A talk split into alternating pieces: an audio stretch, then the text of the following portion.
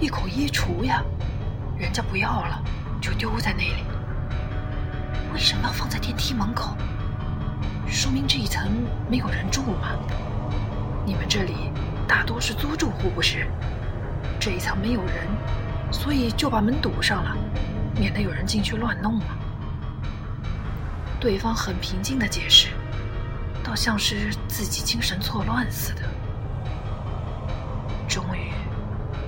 到了二十楼，佳宇走出电梯，陆凯跟着出来，两人一前一后进了屋。琪琪的房间照例是漆黑一片。周末晚上，不到子夜时分。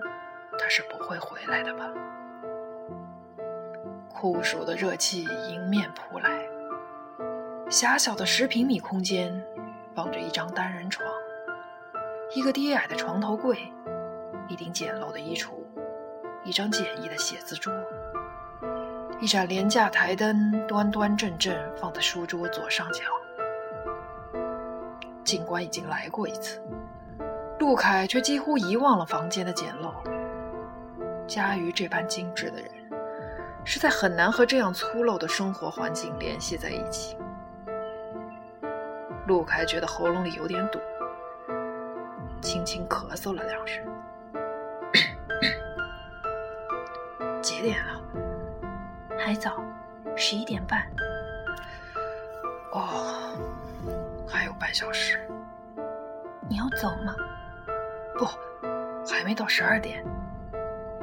我是说，到了十二点，你就要走吗？那，那怎么办？问完这句话，杜凯心里七上八下，矛盾又纠结。既希望佳瑜留自己下来，又觉得这样做完全不合适。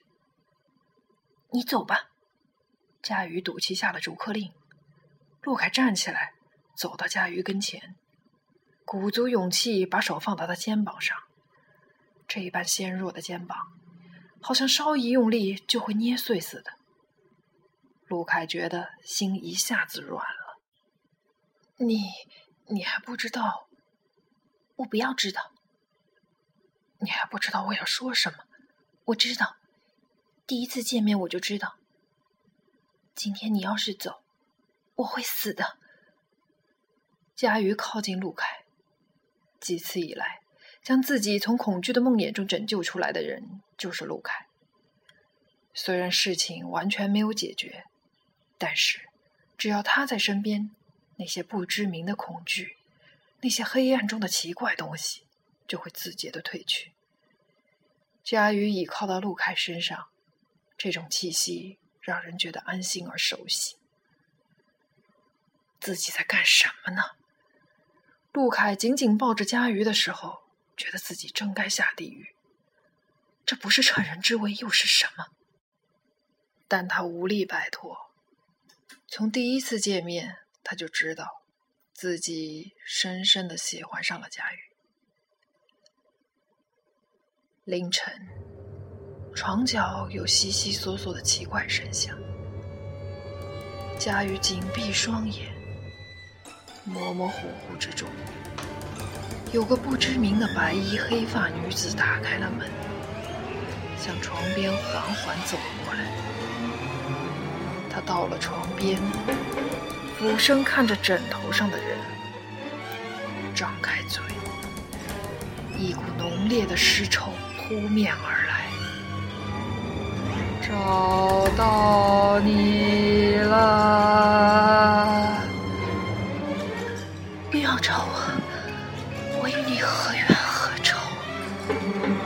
佳玉声嘶力竭的抗诉憋在胸口，传不到空气里，终于喊出来了，却觉得那样苍白虚弱。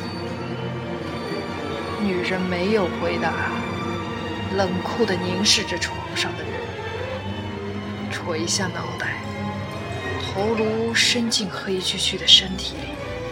渐渐消失，只剩下空洞的腹腔，挂在那里，像一具空空的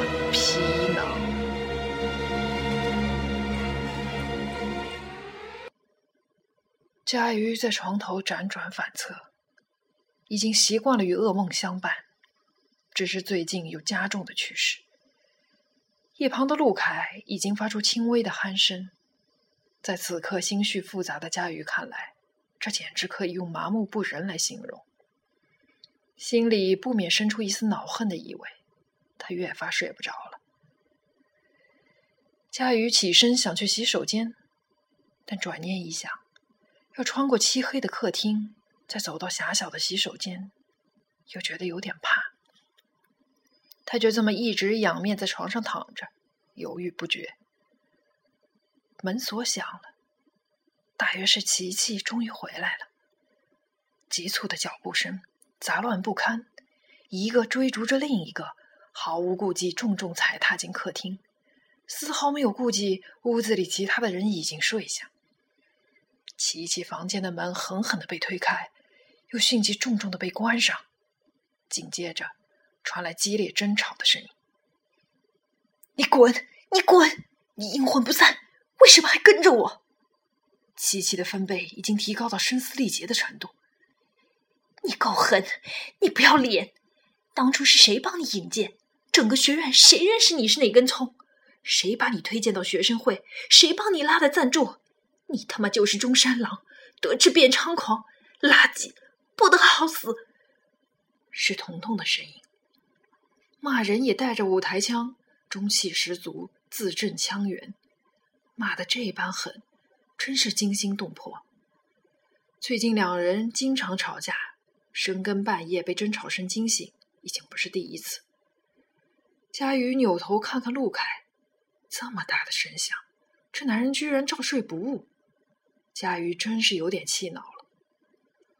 争吵的两个人开始摔东西，琪琪打开门，陆续将一些东西丢出门。彤彤追着跑了出来。好啊，你敢丢我东西，薛琪，你冷血王八蛋，你比男人还狠！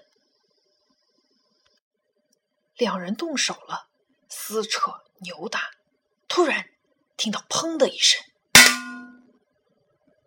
佳玉翻身坐起来，这个声音，金属摔到地面上的声音，叫人浑身一个冷战。陆凯终于醒了，睡眼惺忪搂住佳玉。什么动静？佳玉挣脱陆凯，鞋也没顾上穿，冲出房间。客厅里灯光刺眼，琪琪和彤彤站在客厅中央，那面铜镜。静静躺在地板上。突然之间，屋子陷入了一种诡异的沉默。不好意思，佳佳，把你吵醒了。琪琪率先打破沉默，弯腰就去捡镜子。不，佳瑜连忙喝止。从朱教授处拿回镜子以后，佳瑜不敢将它收在自己房里。却一直这么搁在客厅书柜底层，那里塞的都是今年不用的杂物，不会有人翻动。这是什么东西？琪琪的手缩了回来，蹲在原地。彤彤气势汹汹蹲下来捡起来，这是我的道具，一把将镜子塞进桌上的提包里。赶我走，走着瞧，你们都不得好死！住手！佳瑜冲上前拉住彤彤：“这这是我的镜子，什么你的镜子？搞什么？这是我好不容易借来的道具，舞台上要用的。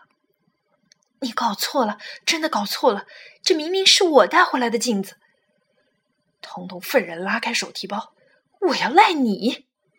你看看仔细。”提包拉开。镜子赫然袒露出来，佳瑜低头望了一眼，里面的彤彤在发笑。